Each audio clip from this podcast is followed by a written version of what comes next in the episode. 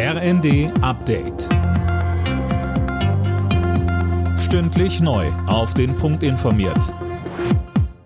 Ich bin Anna Löwer. Guten Morgen. Bundeskanzler Scholz hat nach seinem Treffen mit US-Präsident Joe Biden erneut den US-Kongress dazu aufgerufen, die seit Wochen blockierten neuen Militärhilfen für die Ukraine freizugeben.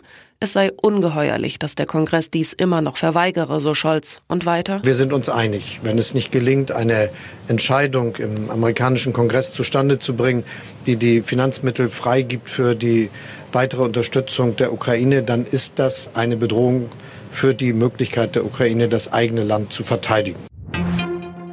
Der Weg für eine Reform der Schuldenregeln in der EU ist frei. Vertreter von Mitgliedsländern und Parlament haben sich geeinigt. Unter anderem sollen hochverschuldete Staaten mehr Zeit bekommen, ihre Kredite zurückzuzahlen. Investitionen in Wachstum und Jobs sollen gefördert werden.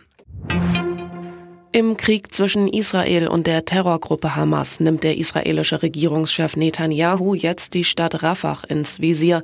Er hat seine Armee angewiesen, eine Evakuierung der Zivilbevölkerung vorzubereiten. Gisa Weber. Seit dem Ausbruch des Kriegs sind Hunderttausende Menschen in die Stadt im Süden des Gazastreifens geflüchtet. Über eine Million Menschen befindet sich mittlerweile in Rafah. Wohin sie jetzt weiter fliehen sollen, ist offen. Palästinenser Präsident Abbas verurteilte die israelischen Pläne und warnte vor einer weiteren Katastrophe. Die Palästinenser würden nicht aufgeben und sich nicht gewaltsam aus ihrer Heimat vertreiben lassen, so Abbas.